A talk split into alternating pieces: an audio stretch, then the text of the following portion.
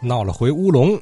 正当我略感遗憾的时候，哎，又接到了一通电话，是杨东升杨先生的来电，哎，说是能提供一些昨天节目中提及的这个刘季兰和其长子刘品芳的情况。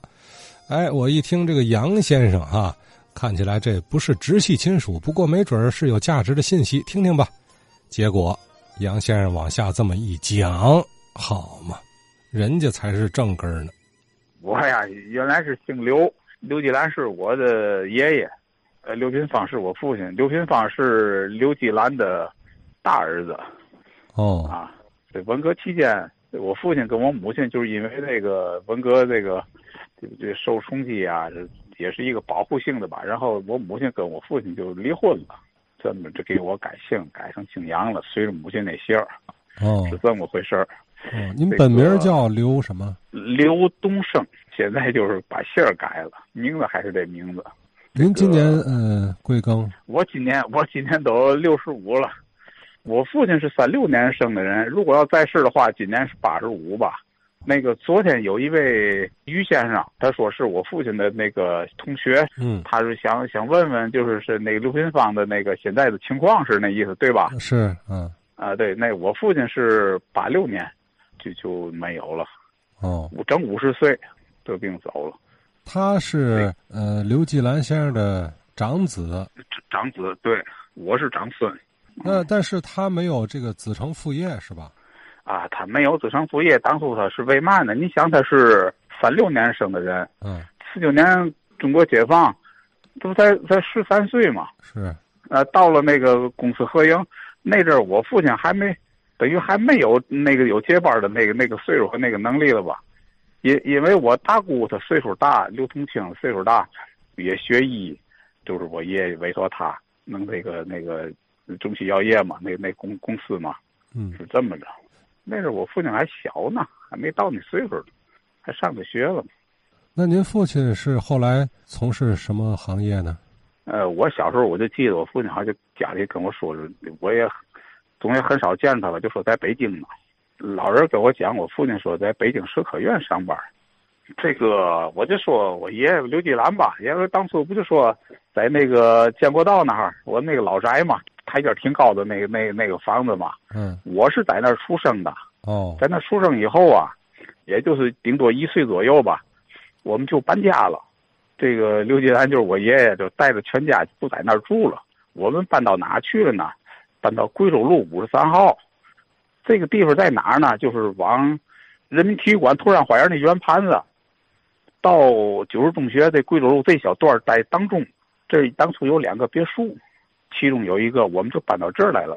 是现在那个奥林匹克大厦那个位置吗？呃，奥林匹克大厦往九十中学这走，往铜楼那方向走。现在这个别墅呢没有了，已经改成了一个花园了，给拆了。原来那个这个义租界那头那个楼呢？那个房子好像是卖了。呃，我们一直生活到文革吧，就是受了点冲击嘛。但是由于我爷爷在这个药厂啊，这个平常啊为人呐都特别好，单位吧来人有那么一个过程，就是吵架的一个过程。但是对我爷爷还是特别照顾的，我爷爷没怎么受到冲击。把我们那个房子吵完架以后贴封条给我们搁到在我们别墅里边，其中就是有一间就给我们就搁到那屋里生活。但是我爷爷并没怎么受到冲击，但是我奶奶呢受了冲击了，把头给绞了，也别扭吧，也这么一个过程，时间不长就得了癌症了，然后就去世了。但是我爷爷是七七年吧，那时候我都上班了，也没的。然后爷爷对我还是挺好的，嗯，一直就说我就是长子孙，呃，对我还挺看重的。这个公司合营以后，一个月给九十多块钱的那个，就是是分红啊，还是给工资吧？就在东北角那块儿嘛，等于我就是爷爷的拐棍儿吧。小时候就领着我去上那去领那个领他那个那个那个工资去。他解放以后，他还去这个药厂吗？不去了，就是我大姑，就刘同清啊。来替我爷爷来打理这些事情，那个我大姑她就住在那个那叫渔场大街吧，嗯，他那个那个老房子我也去过四合院老房子，然后呢，大姑管理这些个，他本身也给人治病嘛。嗯。他管理这厂子，就是有嘛事儿，他好像是会计吧，在那儿。然后他每隔一段时间，他上贵州路来，就给爷爷好像就报账的那意思似的。嗯。怎怎么来怎么去的，爷爷就嘛也不管了，这一个月给九十多块钱。您记事儿的时候啊，看他还有什么其他的一些社会交往吗？因为他不是跟这个京剧界、曲艺界都特别熟啊。嗯。我记事儿的时候，这些人来往的就少了，但是家里人呢，包括姑姑啊、伯伯啊，还有我母亲呢，就给我讲过，那当初尚小云呐，什么，呃，梅兰芳啊，这马那个裘盛荣啊，就说这些个唱戏的都上我们家来过，而且是来往挺密切的。我父亲刘平芳呢，你想在处在这个情情况下呢，我我父亲就是票友。和这些人在一起打交道、交往的话，也算像挺高级的一个票友吧。就是奶奶给我讲过，是那个谁来信，特别可笑的事儿，就说他那个上那唱戏去的卖挂票。啊，尚小云。对，哎，对对对，这事儿说过。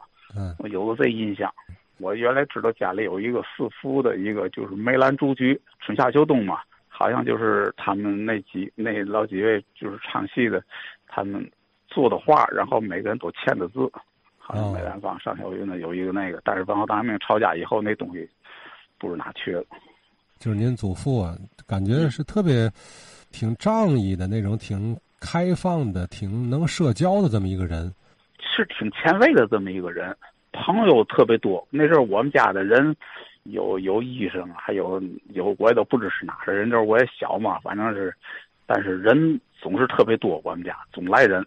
跟跟我爷爷的关系都特别好，而且我爷爷呢也是挺前卫的，就是说个小故事吧，就是那阵儿，天津市在那个在六几年，老百姓家庭有电视的很少，家里我们家就有个电视，后来我爷爷又买了一个新的北京牌电视，又买了个新的，那阵电视就那一两个台，天津台，有转播北京台，但是还不是说每天都有节目。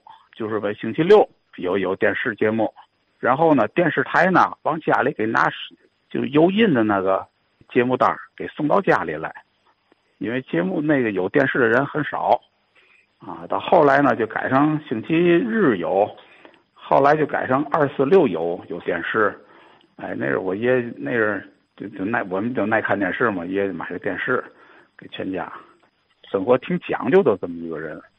怎么说？性格比较开朗啊，对对外向，对对。我我记得，就我爷爷那我奶奶那阵家里边挺讲究吃的，而且我爷爷就是现在的这个形式叫快递。那阵我不懂啊，我爷爷那阵打电话，就是我爷爷好像也不是从哪儿订的，就是到时候一敲门就开门，人家就把那个东西那时候就给送家来了，有菜呀，有东西啊。我不是我那爷是怎么安排的？那时候我小，我也不懂，但是我就知道往家有人给送，各种东西都有人给送，送家来给钱。现在就是您大姑还在世吗？大姑不在了，二姑也不在了，三姑也没了，四姑五姑在。那个就是那天张先明先生是吧？嗯。他讲的那个留学生，就是有那个上云写信的那个，那是我六姑。哦。